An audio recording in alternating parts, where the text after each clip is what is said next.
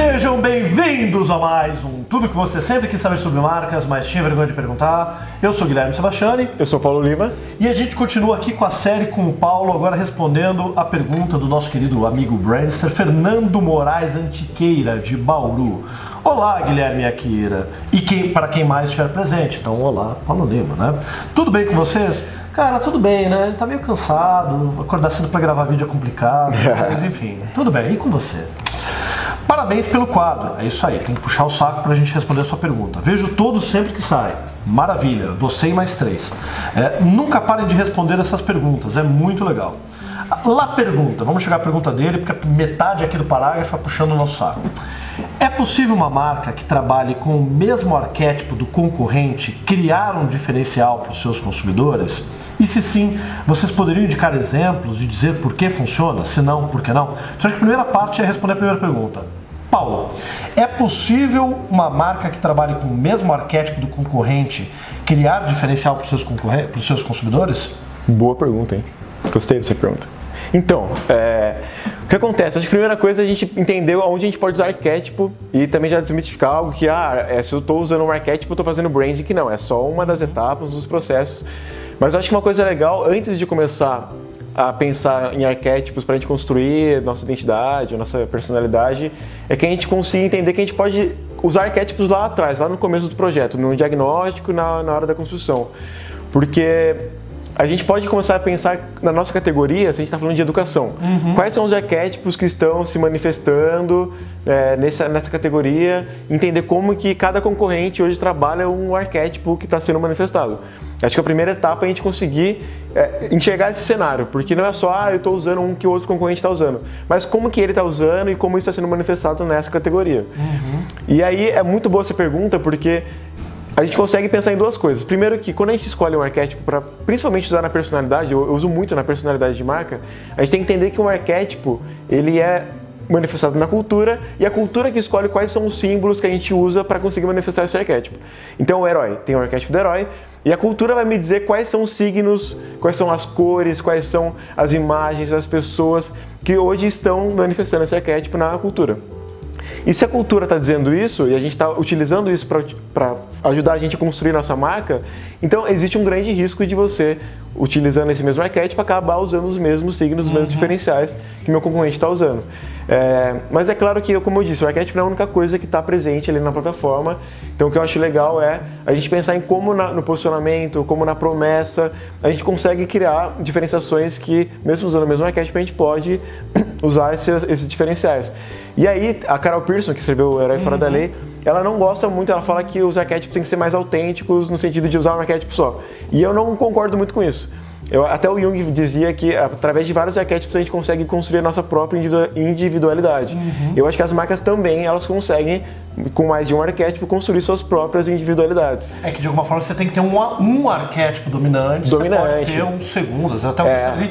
complementando, dando textura para aquela marca. Sim, eu nem acho que tem que ser 50 a 50 e nem acho que existe uma porcentagem de arquétipo para marca, mas eu acho que tem que ter o dominante e através de um segundo arquétipo eu consigo criar essa minha individualidade, sabe? essa individualidade como marca.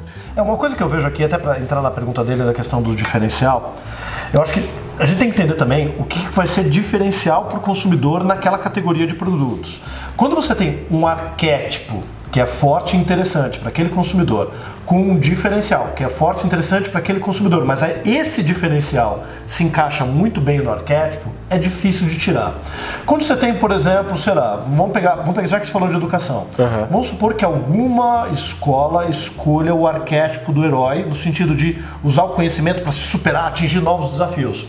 Mas daí o produto em si, o diferencial da base de conhecimento é o arquétipo do sábio. Aham.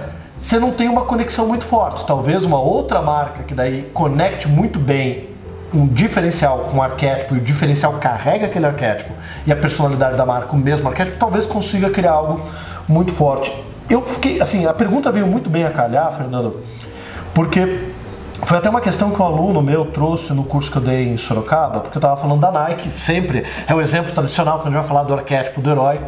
Mas assim, a Nike, ela tem o arquétipo do herói e ela tem um quesinho de reverência. Não chega a exatamente ser um bobo da corte, mas ela tem no próprio DNA da marca lá atletismo, desempenho, tudo a ver com herói, e reverência.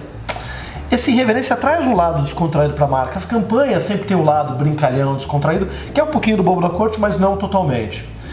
E aí, eles chamaram a atenção para mim de uma marca que eu não tinha familiaridade nenhuma, que é a Under Armour, e me falaram: puxa, mas a Under Armour também trabalha esse lado do herói, uhum. né?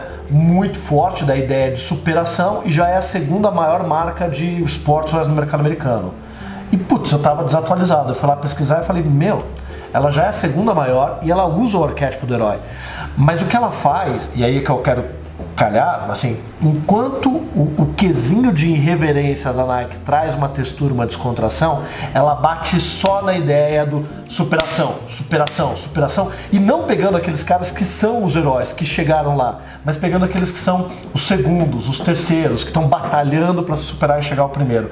Então isso me chamou a atenção porque o trabalho que hoje a Under Armour faz em termos de comunicação, e eu fui pesquisar, não conhecia a marca, está muito mais ligado a esse arquétipo. Então eu tenho a impressão, não põe a mão no fogo, que eles estão conseguindo roubar gradualmente esse arquétipo da Nike. Embora a Nike tenha a ideia da metáfora, da asa, da deusa grega da vitória, uhum. Under Armour, não tem nada mais do guerreiro, que é uma subdivisão ali do herói dentro disso. Então, para mim, chama muito a atenção nesse sentido. E eu acho que isso pega desse ponto. É, eu acho que o, o, herói da Under Armour é muito mais é, genuíno mesmo, assim, né? Eles tentam é. realmente se apropriar de todos os signos e ah, você viu a campanha da Gisele Bint lá com Vi. o Under Puta, muito legal. E muito acaba trazendo autenticidade pra marca também, né? Porque ele consegue tra trazer uma figura que não é vista como um herói, mas traz essa autenticidade do herói pra, pra marca. Trazendo ali uma história, né? É. E eu acho que isso que é interessante. É, é, e aí a crítica que eu tenho ao livro da Margaret Mead e Carol Pearson. É essa coisa hermética de dizer, são 12 arquétipos, quatro grupos e cada um tem três. Cara, como é que se, se aquilo tá baseado em Jung, e no nosso subconsciente, numa, numa psique nossa. Cara, eu duvido que a nossa psique seja, olha, dividido em dois eixos que geram quatro grupos de anseios, cada um com três arquétipos. Quando você lê o livro, você percebe que, putz, dentro do amante, né? Você tem lá o lado do amante que pode ser o melhor amigo, que é uma relação íntima com outro indivíduo, e o amante em si na ideia do prazer erótico. Uhum. Tá, mas também tem uma marca como Hagen Dazs que é quase que um prazer individual. Então, é, você começa a ler, você começa a perceber que são campos de significado que eles têm sobreposições, não é tanto assim preto no branco, eu acho que essa crítica que tem que ser feita. Eu acho que o dela se encaixa muito bem na, na jornada do herói. É.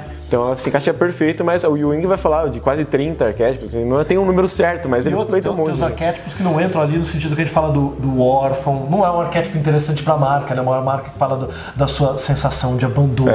É, esse virou, virou inocente, né? Na, na, nesse segundo livro da Pearson virou é, inocente. Daí você tenta trazer o um aspecto positivo. É, sim, sim. Né?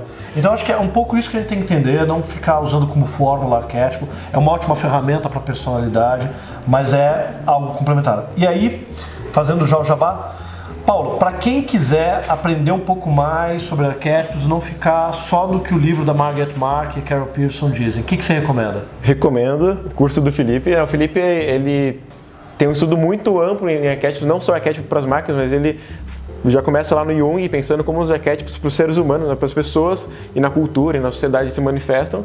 E a gente tem esse curso online dele agora. A gente organiza cursos presenciais também, tem mas presencial online. e agora tem online também. Tem online, tá rolando e a gente pode usar o Brainster né, como um cupomzinho para Não, não, não, mas aí é só pra, aí eu coloco só no grupo do Facebook, só para quem é meu aluno, como o Fernando Jantiqueira, vai ter acesso a esse cupom de desconto. Mas a gente vai colocar o link aqui na postagem dos cursos presenciais e do curso online também para quem quiser saber mais sobre arquétipos. Todo mundo que fez o curso do Felipe fala que é F.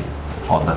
Então, cara, bacana. Valeu de novo por estar aqui. Paulo, Valeu. esse foi mais um Tudo que você sempre quis saber sobre marcas, mas tinha vergonha de perguntar. No próximo vídeo, o Paulo vai tentar fazer a abertura do programa. Vamos ver se ele consegue.